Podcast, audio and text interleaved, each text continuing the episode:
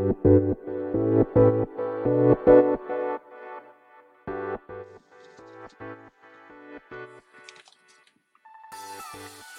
い、始まりました。本を読んでは独り言ラジオ。私、変な髪型をしたポンコツ薬剤師こと町田和俊でございます。はい。というわけでですね、今日も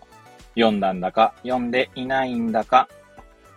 積んだんだか積んでいないんだか、といっ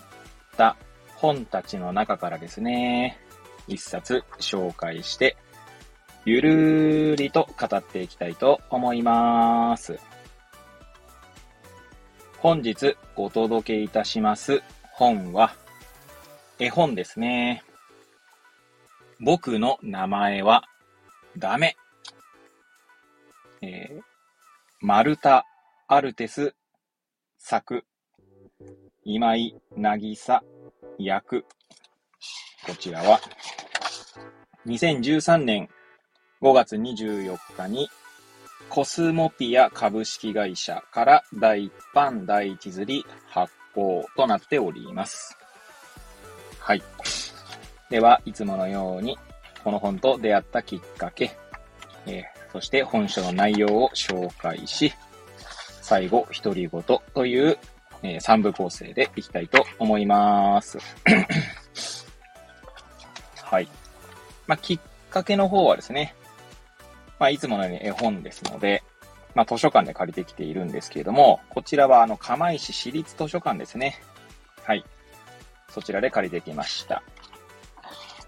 で、最近ですね、図書館の本の借り方を変えまして、えー、釜石市立図書館はですね、結構絵本が充実しているんですね。まあ、自動書コーナーというんでしょうかね。そこが充実しておりまして、まあ、大槌町立図書館よりは多分、まあ、私の感覚的なとこなんですけど、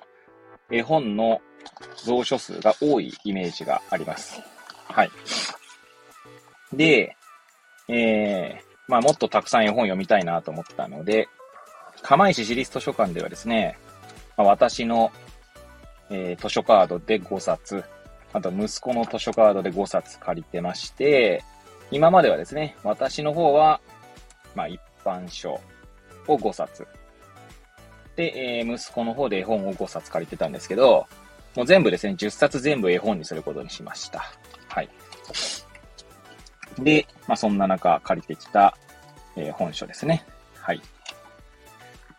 でございます。はい。いつものようにタイトルと、まあ、翻訳されたやつだということで選んでおります。はい。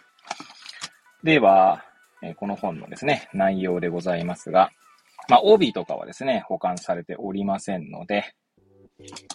こちら、まあ、背表紙、えもしくは、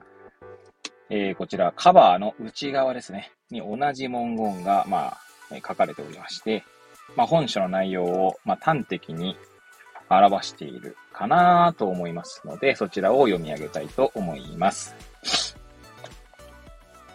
子犬は家族の一員として、いつも一生懸命お手伝いします。家族の人たちはみんな子犬を愛しているに違いありません。でも、一つだけ子犬にはどうしてもわからないことがあって、てんてんてんと続きます。はい。あとはですね、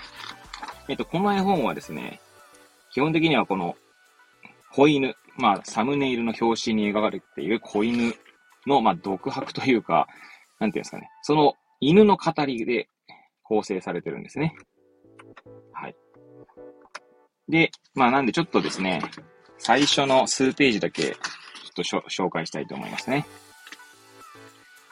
やあ、僕の名前はダメ。僕はとってもお利口さん。あんまりお利口さんだから、家族はしょっちゅう僕の名前を呼ぶんだよ。もっと早くたどり着けるようにお手伝い。そら、急げダメはい、こんな感じですね。まあ、要は子犬が、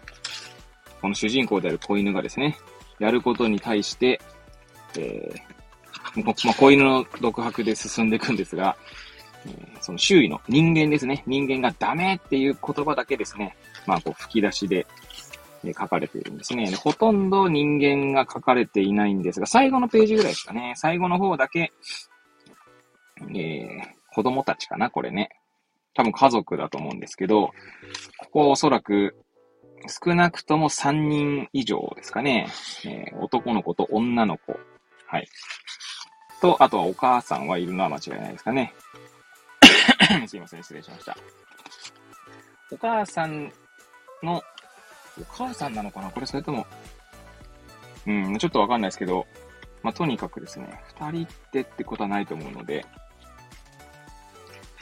でですね、まあ、描かれている絵の中にも、うん、親の描写は一切ないですね。子供たちが最後の方に出てくるって感じですね。男の子と女の子。最後の子でな。多分そうだと思いますが。で、まあそんな感じで進んでいくんですね。はい。ダメだけ人間の言葉なんですけど。でですね、最後。まあちょっとネタバレになってしまうので、もしですね、ネタバレされたくないって方はですね、えこちらをちょっと一回、えまあ30秒以内に、まあ、すす、えー、語りますけれども、まあ今からですね、30秒以内に語りますが、そこは飛ばしていただければと思います。ちなみにですね、この子犬、わからないことが一つだけあるんですね。この子犬がつけている首輪には名前がついているんですね。で、その名前はですね、まあ、ダメではないんですね。はい。これがまあ、あの、なんかネタバレになってしまうわけなんですけど、まあ、まあ、そのままですね、最後独り言に行こうかなと思いますが、はい。まあ、この絵本ではですね、まあ、主人公はダメという名前だと、自分はダメという名前だと認識しているんですね。まあでも実際の名前は違うというとこなんですけれども、まあこういうこうものって結構あるなと思っていてですね、まあ私たちの仕事で言うと、私たちというか私の仕事で言うと、まあ薬剤師としてですね、一応薬局の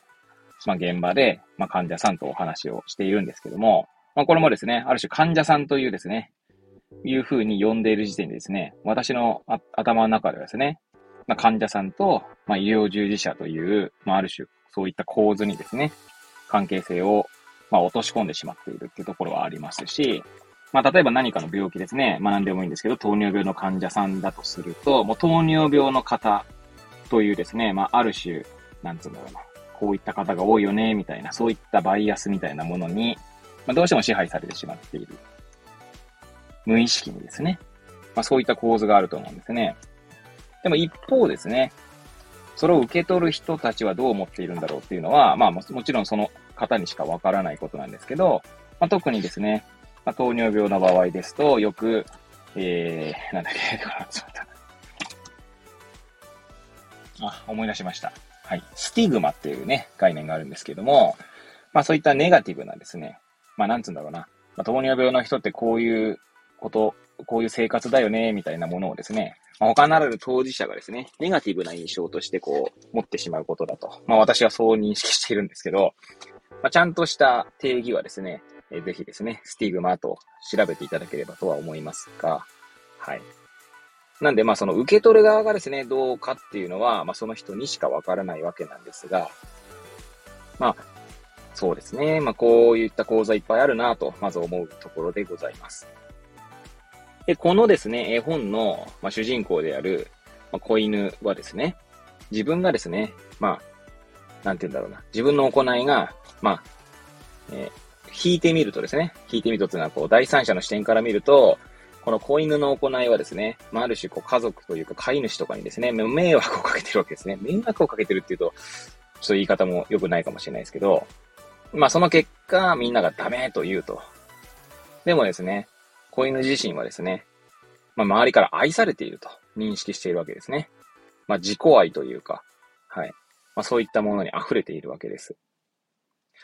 なので、まあ、その、なんて言うんだろうな、まあ、ある種幸福だなと思いながら、まあ、ちょっと今ですね、迷惑っていう言葉を、えー、語った後にですね、一回、いや、その言葉どうなんだろうなと思ったと言いましたが、まあ、それはですね、過去に読んだ本で、まあ、人に迷惑をかけてはいけないと言ってはいけないというですね、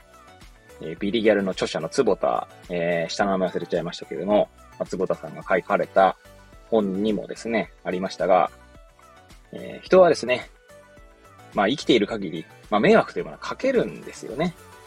はい。まあ、かけてしまうと。で、日本ではですね、一般的に人には迷惑をかけちゃいけませんって教えることが多いんですが、まあ欧米ではですね、まあ欧米っていうか海外では、まあ迷惑をかけるのは当たり前だから、だからこそですね、他の人に、まあその、なんだろうな、優しくしましょうみたいな感じですかね。い、いい行いをしましょうみたいな感じで言われるらしいんですね。確かそんな本の内容だったと記憶しておりますけれども、はい。なのでですね、まあその捉え方だったりとか、まあ考え方によってですね、まあ人生っていうのはまた変わっていくんだろうな、なんていうことを、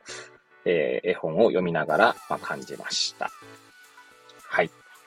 という感じでですね、ま、もしですね、ご興味おありの方は、結構ですね、なんだろう、子供向けの、子供向けって言うとまたそれも語弊があるのかもしれませんが、幼児とかが読んでも全然いい感じの絵本だなぁと思いながらもですね、いろいろ考えさせられる内容だったなと思いましたので、えー、お時間ありましたら手に取っていただければと、思います。はい。今日はここら辺で終わりたいと思います。本日、えー、お届けいたしました本は、僕の名前はダメでした。はい。えー、くだらないですね。私の番組ではございますが、また遊びに来ていただけると嬉しゅうございます。そして、そして、えリンクも貼っておりますが、ノートの方にですね、毎日記事を投稿しておりますので、まあ、本を読んでは独り言ノートということでですね、続けておりますので、そちらもお時間おありの方はですね、遊びに来ていただけると嬉しゅうございます。それではまた次回お会いいたしましょう。ごきげんよう。